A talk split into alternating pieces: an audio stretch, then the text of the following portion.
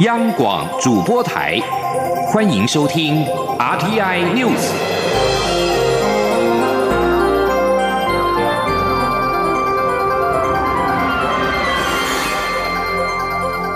听众朋友您好，欢迎收听这节央广主播台提供给您的 RT News，我是张我是张顺祥。普悠马翻覆事故造成严重的死伤，台铁局长陆杰生请辞获准，继任人选确定是由现任交通部的政务次长张正元接下重任。交通部长吴鸿谋表示。目前当务之急就是从火车的车辆安全、路网体检、提振员工的士气，以及营运管理制度面同步的进行改善。张正元有台铁背景，但是没有包袱，一定可以大刀阔斧、彻底的改、彻底的改革。请记者江昭伦的采访报道。交通部长吴鸿谋二十九号召二十九号召开记者会，说明台铁局长接任人选，由现任交通部次长张正元接任。由于此一人事案为降调，吴鸿谋特别感谢张正元义不容辞，勇于承担重任。吴鸿谋表示，张正元有运输专业背景，也曾担任台铁局台北站站长，有台铁背景却没有台铁包袱，对于凝聚员工士气也有很大的帮助，是适合的人选。吴鸿谋说：“我们张正顺他，张正顺他以前也待过台铁，但是没有台铁的包袱啊，所以现在用市长级的高度。”啊，来回到台铁来新力除弊，我想一定可以完成我们台铁的比较彻底的改革这个重大任务。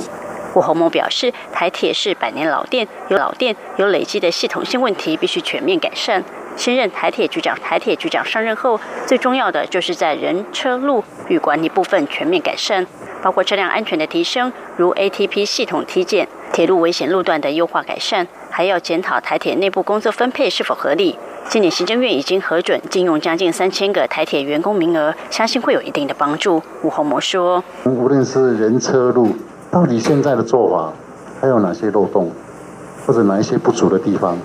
我们都要非常虚心啊，去真正的体检。有一些立即可行的就马上做，那有一些如果需要时间的。”要加速，有一些是营运管理，包括我们所有台铁员工的四期的激励啊，这个我们都会一并啊来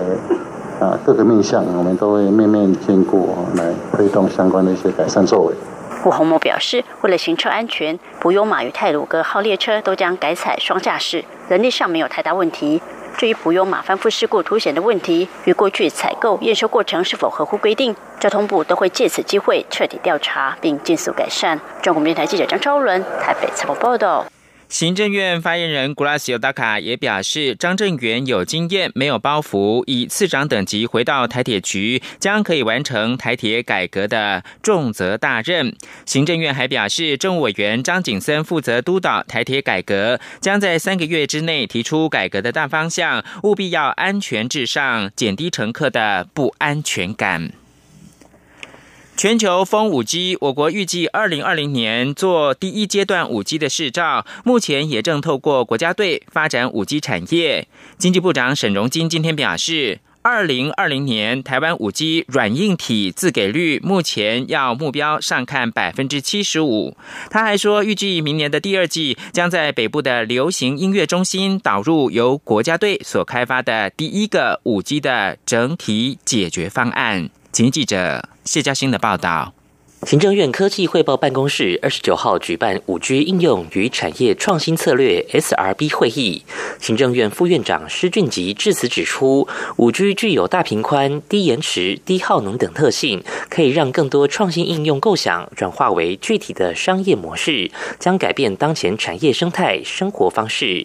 而台湾有全球领先的资通讯产业链、制造业实力，若能发挥灵巧快速优势，整合软体创新应用。五 G 时代将是台湾下阶段产业发展的黄金时期。不过，他也提到，提到当前没有人能够具体说出五 G 的商业模式是什么，能够找到商业模式，可能才是五 G 真正最重要的发明。经济部长沈荣金受访指出，台湾已结合产官学研力量，组成国家队，发展五 G 产业。五 G 产业所需的专网系统解决方案，如终端设备由联发科研发，小型基站由工研院负责，中华电信负责建制网络平台整合测试，应用服务则是交给资测会进行。他还说，目标是二零二零年五 G 软硬体的自给率要达到七成以上。沈荣金说。二零二零年大概是一个关键，但是呢，现在看起来我们能快就尽量快，好不好？因为这部分大概我们二零二零年大概我们拥有自给的部分大概会达到七十到七十五 percent。哦，软硬体都可以这样来努力。沈荣金并提到，五 G 国家队将于明年第二季推出第一个五 G 整体解决方案，将应用在北部流行音乐中心做场域试炼。届时民众将可借此方案以虚拟实境三百六十度环场，享受第一排座位的声光效果。中央广播电台记者谢嘉欣采访报道。最近两起海军军舰的军事动态，因为民间的商用卫星拍下而曝光。民进党立委蔡世应今天质询国防部的时候，建议军方应该仿效他国做法，在事后有一定程度的公布。对此，国防部的副部长沈一鸣表示赞同，允诺会适时公布相关的演训消息。央广记者肖兆平的报道。海军军舰日前泊靠太平岛，不仅被国外商业卫星拍下，也被公布在网路，成为民进党立委蔡世应二十九号咨询国防部的议题之一。海军参谋长李宗孝没有否认，仅表示军方从二零一三年起就开始协助海巡署在东沙、南沙的防务工作，太平岛上的码头也是依照任务需求所建。他说：“这个应该是我们军舰去那边定期征询以后，协助他当地的防务靠泊期间。这是什么军舰啊？这艘是成功级舰。不止军舰泊靠太平岛被卫星拍摄，还有网友利用卫星空拍图，发现美军在十月二十二号两艘军舰航经台海之时，于台南外海领海有疑似舰队编队紧急出港的画面。李宗孝证实。”当天确实有八艘飞弹快艇编队进行演训任务。他说：“不是，他出海就是在做演训，出海就做演训。嘿，我看这个队形应该是演训完，准备要进港了，依需要进港。两起国军军事动态都是因为空拍卫星而曝光。蔡世英进一步引用各国事后公布演训资料的案例，向国防部提出建议，希望未来能有一定程度的公布。对此，国防部副部长沈副部长沈一鸣表示认同。他说：“这应该是 OK 的吧？这个也没有什么机密的问题。对对，那包括我们自己的部分，为什么这样讲啊？我们自己的部队演训完毕之后公布，其实会有人心有抚慰的效果，而且说，哎，我们的军力是平常都有在训练，是不晓得大家不会，大家不会认为说我们的部队在干什么。对，谢谢委员。我们我们的想法跟委员一样。除了海疆议题。”蔡世英也关注外传陆军有意采购美军现役的 M 拐拐拐轻型榴弹炮的消息。国防部副部长沈一鸣澄清，相关内容都是媒体臆测，目前没有成案。陆军参谋长杨海明也说，目前没有纳入评选规划。中央广播电台记者肖兆平采访报道。蔡英文总统今天接见社团法人国际生命线台湾总会，总统表示，社会安全网的强化是刻不容缓的工作，政府已经从很多不同的面向着手，同时透过生命线跟各种形式的资商与支持，也可以打造一个积极互助的社会网络，让所有公民都能够相互的支持，不会落单，也就可以减少悲剧的发生。记者欧阳梦平的报道。蔡总统在接见时表示，生命线服务在台湾已经进入第四十九年，透过二十四小时的电话辅导，成为台湾人心灵的急救站，也是最及时的避风港。这些年来，生命线总共累积了四百万通以上的电话服务，每年接了将年接了将近十七万通电话，在求助者最低潮、最脆弱的时候给予支持与安慰，以及重新站起来的勇气。总统指出，生命线是整个社会安全网。当中相当重要的第一道防线。许多悲剧的发生，常常源自于疏离、孤立的个人，不被纳进任何网络当中，有困难时便求助无门。要解决这个问题，社会安全网的强化是刻不容缓的工作。政府已经从许多不同的面向，全力强化社会安全体系，加强自杀的防治。杀的防治就是重要的任务之一。总统说：“透过开办安心专线以及成立全国自杀防治中心，一个全国性的自杀通报关怀系统已经被建立起来。现在这个机制可以做到及时介入、评估、转介以及第三者通报等重要的自杀防治工作。透过主动进行关怀访视服务，可以有效的预防再自杀的情况的发生。”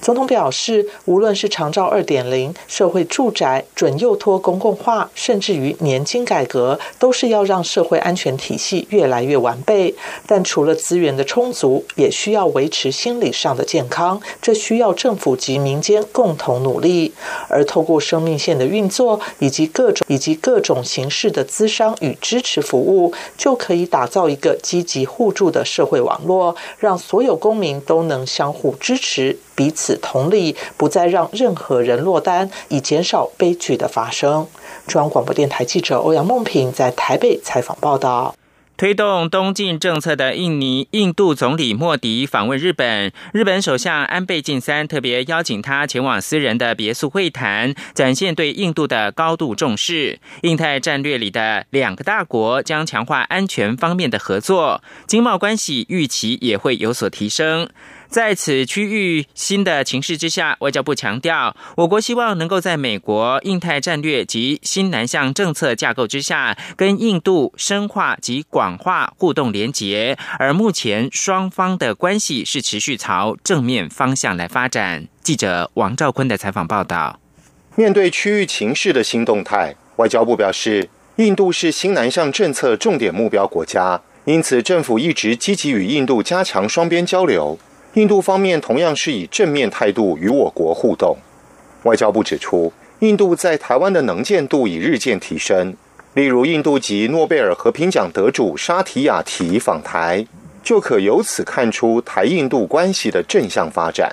亚太司副司长张君宇说：“希望说能够在在这个说，不管是新南向的架构下也好，或者是在印太的这个架构下也好。”那能够来跟印度方面做一个更紧密的一个连接，还有它的一个互动。印度啦，或者是日本啊，其实他们也提出来他们自己的一个规划。那我们也是希望透过新南向的这个这个这个这个概念哈，跟他们的概念能够做某种程度的连接。外交部指出，印度是一个市场庞大而且深具潜力的国家。外交部在新德里及清奈分别设有代表处及办事处。而外贸协会也在孟买、加尔各答等地设立办事处，所以在新南向政策之下，这些据点都有助我国与印度加深贸易、投资等各方面的关系。中央广播电台记者王兆坤台北采访报道。继续关注的是印尼失航的班机坠毁，机上一百八十九个人，初步调查没有台湾的乘客。印尼狮航 JT 六一零航班预定今天上午从雅加达的苏卡诺哈达国际机场飞往飞往邦加岛的邦加宾港，不过起飞之后在加拉黄坠毁。目前已经知道机上有一百八十九人，机上没有台湾的乘客。印尼国家搜救总署的发言人拉提夫证实，狮航 JT 六一零航班已经坠毁在加拉黄区域。JT 六一零一共有一百八十九人，其中包括了两名飞行员、五名的机组人员，乘客当中也包括了一名孩童跟两名的两名的婴儿。狮航查询中心表示，目前初步了解机上没有台湾乘客，不过狮航会继续的更新最新的资料。狮航这架航班原本是预定上午六点二十分从雅加达的苏卡诺哈达国际机场飞往邦加岛的邦加。滨港机场，但在起飞十三分钟之后，在六点三十三分失联。根据印尼的资料，这架班机是在一是在一万三千英尺的高度，在不到一分钟的时间之内坠落。也有资料显示，这架飞机是刚服役的全新飞机。最后提供给您是巴西在二十八号举行的总统大选第二回合的投票。根据官方超过百分之八十八的开票结果，极右派有巴西川普之称的波索纳洛获得了胜利。波索纳洛获得百分之五十五点七的支持，击败劳工党的。哈达德百分之四十四的选票胜选之后，波索纳洛在脸书直播发表胜选演说，誓言将依循圣经跟宪法管理政府。以上新闻由张顺祥编辑播报。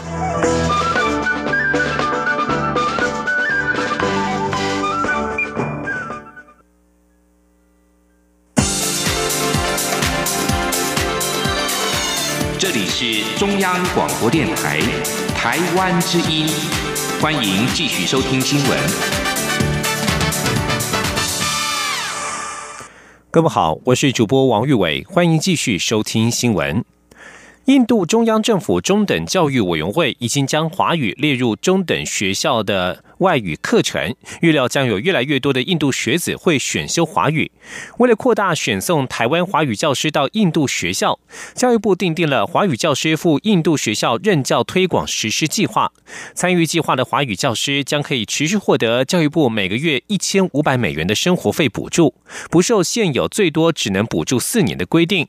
教育部期盼三年内能够有一百名华语教师在当地学校任教。今天记者陈国伟的采访报道。教育部订定华语教师赴印度学校任教推广实施计划，鼓励已和印度建立姐妹校的台湾大专校院掌握印度学校对我国华语文师资的需求，进而开发华语教师任教机会。教育部国际及两岸教育司科长林小莹表示，教育部近年已经选送十六名华语教师到印度学校教书，期望透过这项计划，让明年的选送人数能累计到三四十人，三年后达。到一百人。其实印度它算是世界第三大经济体国家，那它的人口其实也有十三亿多。其实我们也是希望说，印度这个优秀的学生哈，能够多多来台湾学习华语也好，或者是就读这个我们的大专校院也好，那多一点这方面的交流。依据教育部补助选送华语教学人员赴国外学校任教要点的规定，有关生活费原本最多补助四年，但往后参与这项计划的华语教师将是在印度教多久就能获得补助多久，每个月都有一千五百美元的生活费，相当于新台币四万五千元，还有机票费及教材教具费的补助。之后如果到其他国家学校任教，还能再获得至多四年的补助。你的任教年资也不。会列计说总 total 的四年的补助的这个限制。如果说你要到别的国家的话，那这印度的这四年也不会把你算到说哦，那四年你不能再再往别的国家了，是不会这样算的。所以参加这个计划的这个华师是比较有这个优厚的一个条件。教育部表示，未来将是推展情况，再看是否将这项计划推广到印度以外的国家。中央广播电台记者陈国伟台北采台北采访报道。继续关注财经焦点，台湾去年首次公开募集 IPO 的上市家数共二十一家，是近五年新低。金管会今年设定目标，新上市家数要达到三十家，上柜与新柜要达到七十家，总目标要达到百家。监管会主委顾立雄今顾立雄今天随同立法院财政委员会立委赴证交所视察，他表示，以目前来看，今年的目标渴望达标，而且明年也有机会再调高达标的家数。前记者陈林信宏的采访报道。立法院财政委员会立委二十九号赴证交所视察，不少立委关注台湾新上市柜家数以及这些公司是否未来有机会成为台股的明日之星。民进党立委余婉如指出，两岸三地目前都积极对资本市场招手，并陆续放宽首次公开募集 IPO 的标准，像是放宽独角兽企业或是未盈利的升级公司也可以 IPO。相对台股新上市的公司却呈现老化，台湾对国际资金的喜好是否有脱节的现象？证交所总经理简历中指出，想要在证交所上市的企业，证交所除了注重规模，也重视是否具备优质的条件。毕竟台股交易比重有六成是自然人，证交所必须做好把关。另外，像是在十九号上市的上海商银，虽然是家老银行，但是首日上市市值就达到新台币一千五百多亿，是台股近十五年来最大的 IPO。简历中说。其实我们去看以往的上市，其实很大就来上市的也不也不多哈，因为我们台湾，比如说各位看到的台台积电，当时也好，红海也好，红啊。大力光也好，那这些这些我们耳熟能详的股票，它在上市的时候，它其实它的一开始的时候的股那个资本额都是不大，但是它上市以后，我们台湾就是啊科技股会占到百分之呃这个五十以上，就是这科技股的这个成长，就是后来上市挂牌又让资本市场提供它动能，让它不断的成长扩张哈，那所以今天才有像呃这些呃这个大力光啊，或者是红海这些大型的股票的。出现。金管会主委郭立雄则表示，虽然去年 IPO 家数呈现衰退，但今年有信心，绝对可以达到三十家的目标。整体上市柜加上新柜新挂牌达到百家，也应该没有问题。至于近期股市波动剧烈，国安基金目前观察的动态为何？财政部次长阮清华表示，以目前国安基金观察，外资在十月卖超，十一月达到高峰，新台币三百多亿，上亿上。上周已减至二十三亿，显见外资已认为雅股超跌，且对于台股台积电也反手买超。中央广播电台记者陈林信宏报道。继续将焦点转到立法院。陆军大圣西营区公共艺术招标案，因为甄选的主题包含日治时期的日本陆军飞行第八联队，由于这支联队曾经以毒气弹轰炸台湾原住民，因此招标文件引起争议。对此，国防部副部长沈一鸣今天重申，国军的立场就是不会采用伤害族群和谐的相关作品，而且目前投标的创作也都没有纪念日军的内容与意向。今天记者肖兆平的采访报道。陆军位在屏东的屏东的大圣溪营区公共艺术招标案，因为在招标说明中谈到屏东的航空历史，也因此进一步提到日治时期的日军陆军飞行第八联队。不过，招标说明却没有提到该联队曾经投弹轰炸原住民的相关历史，使得这起公共艺术招标案引发关注。国防部副部长沈一鸣二十九号在立法院受访时，明确定调军方立场。他说：“有关公共艺术的设置上面，国军啊绝对不会采用会伤害族群和谐的这个相关的内容或者是意向。”沈一鸣指出，航特部散训中心规划的公共艺术用意是要发扬伞兵精神以及传承历史，绝对会在这基础上慎选投标作品。他说：“他的散训中心的公共艺术的设置啊，它是以发扬中华民国伞兵的忠义彪悍和这个勇猛顽强的精神，以及伞兵的历史传承为是这个主轴。那它有四个主题。那我想陆军司令部会依照这个四个主题啊，来慎选这个呃所谓的公共艺术的这个那个设置的呃作品。呃，这次来参选的这个应征的作品里面啊，呃，通通都没有。”纪念日军的这些内容和的意向。由于建制公共艺术是屏东县政府的建议，因此外界解读过程是否受到地方政府压力？压力？沈一鸣强调没有。他重申，只要是会影响族群和谐意向的作品，遴选委员会应该也不会同意。中央广播电台记者肖兆平采访报道。而对于陆军这一起招标案，原住民族委员会主任委员一向拔路而今天表示，所有的历史呈现应该要有原住民族的观点，反映真相，呈现历史，不能接受没有兼顾到原住民立场的公共艺术做法。昨天已经向国防部表达意见。台中监狱同意前总统陈水扁出席儿子陈志忠的竞选总部成立造势晚会，成为朝野立委今天在立法院司法法制委员会质询的焦点。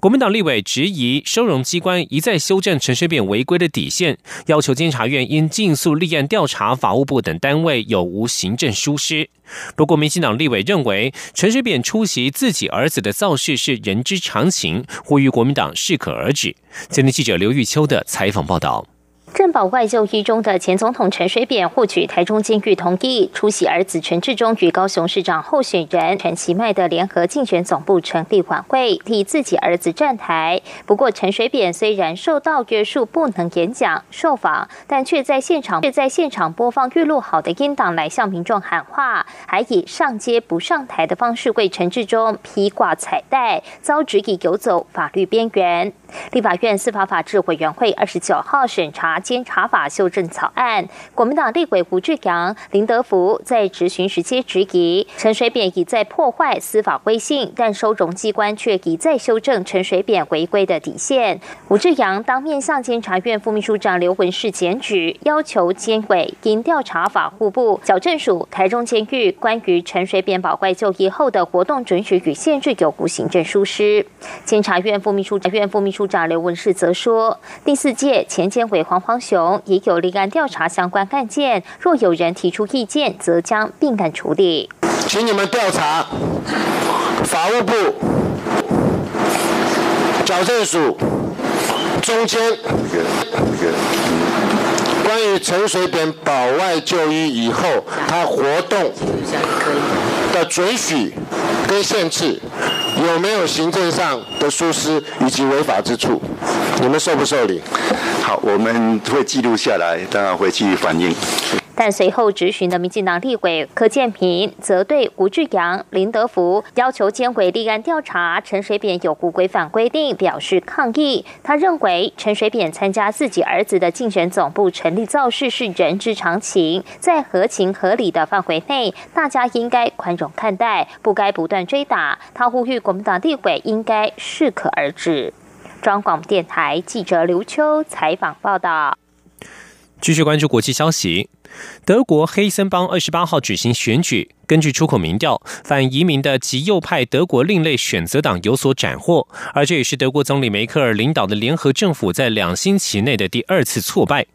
两星期前的巴伐利亚邦议会选举，梅克尔的姐妹党的姐妹党基督教社会党重挫；而在二十八号的选举当中，根据出口民调，基督教民主党得票率百分之二十七点二，虽然保住了当地第一大党的地位，但是得票比二零一三年时大跌超过十一个百分点。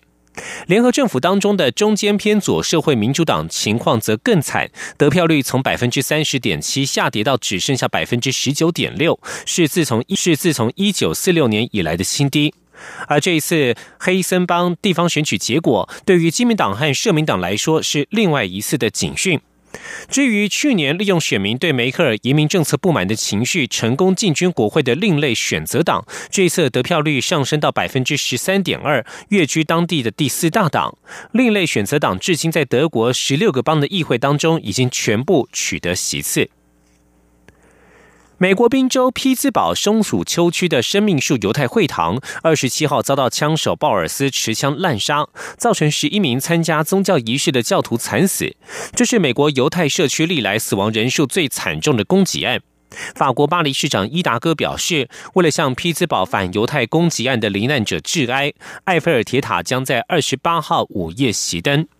据指出，鲍尔斯在开枪之前高喊“所有犹太人都该死”，而十一名死者大多数是老人，有九人年纪在六十五岁以上，其中有些人在纳粹主义崛起时都还是孩子。埃菲尔铁塔是全球最著名、游客最多的纪念碑之一，在各地发生恐怖袭击之后。埃菲尔铁塔的灯光曾经在过去数度熄灯，像是在去年十月二号熄灯，向美国拉斯维加斯和法国马赛攻击事件当中的受害者致哀。新闻最后关心的是体育消息。美国职棒大联盟 MLB 年度总冠军世界大赛的第五战，波士顿红袜队今天在客场挥出了四支全垒打，以五比一击败了洛杉矶道奇队，四胜一败拿下队史的第九座世界大赛冠军。红袜上一次在二零一三年击败圣路易红雀夺冠，四胜两败封王，相隔五年再度拿下总冠军。而道奇连续两年打进世界大赛，去年三胜四败不敌休斯顿太空人，主场满座的洛杉矶观众再度失望。比赛的前半段，两队顶尖左投对决，道奇王牌克肖与红袜的普莱斯都在首局遭到炮轰，红袜二比一领先道奇，直到六局上分数才出现变化。六局上，红袜的开路先锋贝兹敲出个人生涯季后赛的首支全垒打，红袜拉大领先，成为三比一。克肖在六局上挨轰，七局上又被马蒂内兹炮击。克肖在高度压力之下表现不稳，面临淘汰的关键赛事主投共被敲出了八支全垒打。而红袜第三棒皮尔斯在首局开轰之后，八局上面对巴艾兹敲出同场赛事个人第二支全垒打，也是球队的第四支全垒打。世界大赛史上，三十五岁的皮尔斯成了名将贝比鲁斯以及克鲁苏斯奇之后，再有三十五岁以上老将缔造当场双轰以上的表现。而红袜进账五分，全部都是来自于全垒打。左投普莱斯压制住道奇队，投七局只丢掉一分，拿下蜂王战的胜投。以上新闻由王玉伟编辑播报，这里是中央广播电台台湾之音。